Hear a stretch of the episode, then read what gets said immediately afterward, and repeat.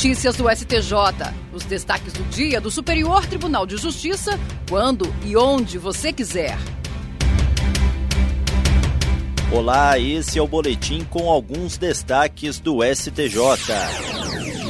A terceira turma do Superior Tribunal de Justiça decidiu que os depósitos bancários em nome de pessoas jurídicas que operam com finalidade empresarial não estão, em regra, protegidos pela impenhorabilidade. O colegiado também reforçou que a impenhorabilidade nos casos legais é presumida, cabendo ao credor demonstrar a má-fé, abuso de direito ou a fraude para que a regra seja excepcionada. No caso analisado, o juízo de primeiro grau bloqueou valores nas contas de pessoas físicas e de uma pessoa jurídica por considerar as verbas penhoráveis. O Tribunal de Justiça de São Paulo manteve a decisão por considerar que os devedores demonstraram reiterado comportamento desidioso dos devedores ao descumprirem determinações judiciais, além de não terem juntado aos autos documentos que permitissem a aplicação da regra da impenhorabilidade.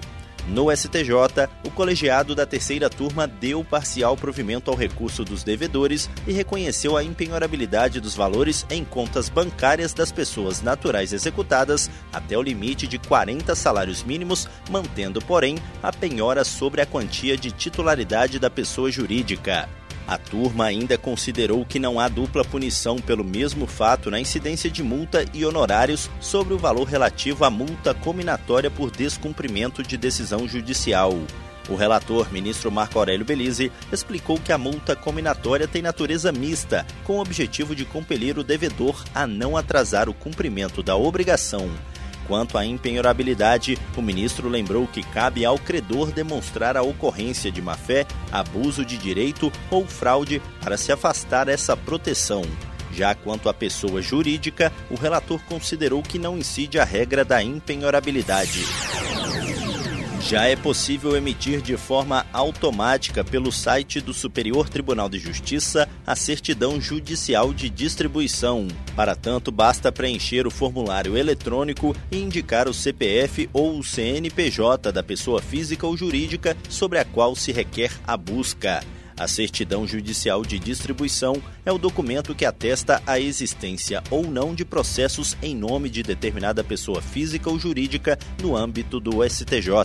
Até agora, o serviço era realizado manualmente pela equipe da Secretaria Judiciária do Tribunal.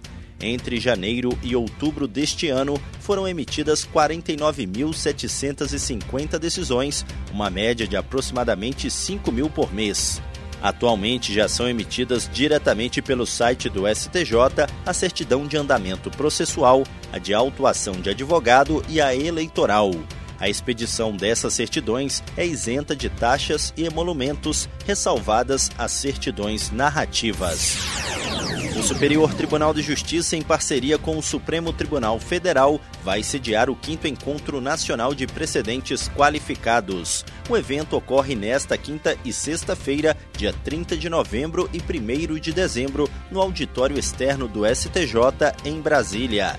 O objetivo é aprofundar o estudo teórico e prático dos precedentes qualificados, a fim de fortalecer a cultura dos precedentes judiciais nos tribunais brasileiros.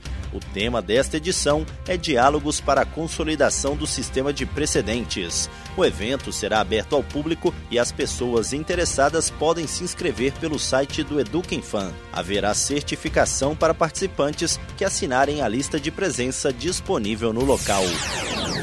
E esse foi o STJ Notícias de hoje. Se quiser ouvir mais, acesse o Spotify ou o SoundCloud do STJ. Tchau, tchau. Notícias do STJ, uma produção da Secretaria de Comunicação Social do Superior Tribunal de Justiça.